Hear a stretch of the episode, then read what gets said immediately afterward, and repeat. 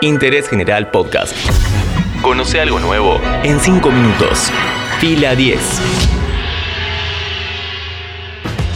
Este podcast lo presenta Mercado Libre, porque detrás de cada compra que llega a tu puerta hay una economía entera que se pone en marcha.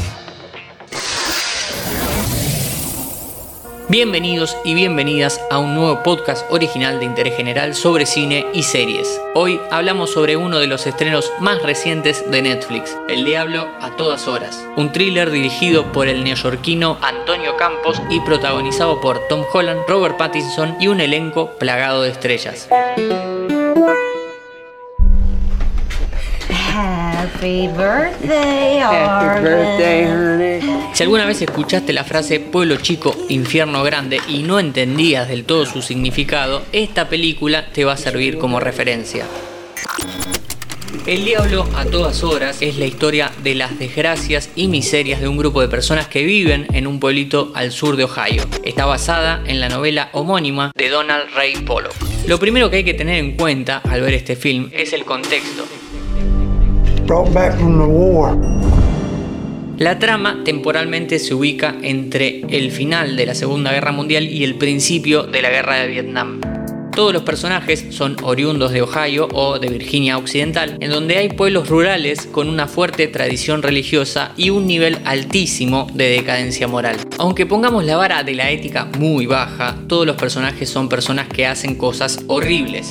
Están los que sacrifican seres queridos por delirios de grandeza, los corruptos, los antihéroes con métodos altamente violentos, los abusadores y los asesinos seriales. Todo eso en un mismo frasco. Por lógica, la primera pregunta sería, ¿se banca todo esto la película? Sí, sale bastante bien parada a pesar de querer abarcar tanto en tan poco tiempo. Vale aclarar que gran parte de los 138 minutos de camino son narrados en off por Pollock, el escritor de la novela, quien va contando datos sobre los personajes y situaciones que todavía no vimos, pero que vamos a tener enfrente en cualquier momento. Ahora sí, nos metemos con la trama. How and why people from two points on a map without even a straight line between them can be connected is at the heart of our story in Knock'em Stiff. La película empieza con una especie de preludio en donde se cuenta la historia de Willard Russell, un excombatiente que vuelve a su pueblo natal cargando todos los tormentos de la guerra. Willard está interpretado por Bill Skarsgård, a quien conocimos como Pennywise en la nueva adaptación de It. Hay dos tipos de personajes en esta historia: los buenos, que cruzan los límites de lo correcto como consecuencia del entorno, y los que son malos porque sí. Willard vuelve de la guerra cargando un sinfín de situaciones traumáticas y cuando logra ser feliz, la vida le pega un cachetazo de revés.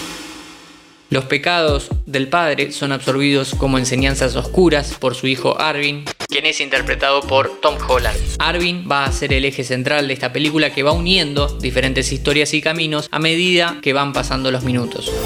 No vale la pena spoilear mucho más sobre la trama porque es una película en la que, por suerte, el espectador sabe más que los personajes lo que va a pasar. Es interesante ir descubriendo cómo se van a ir produciendo los hechos porque el qué lo vas sintiendo desde los primeros minutos.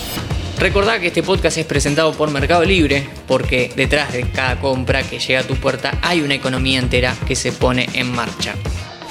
Una de las cuestiones más destacadas, sin lugar a dudas, son las actuaciones.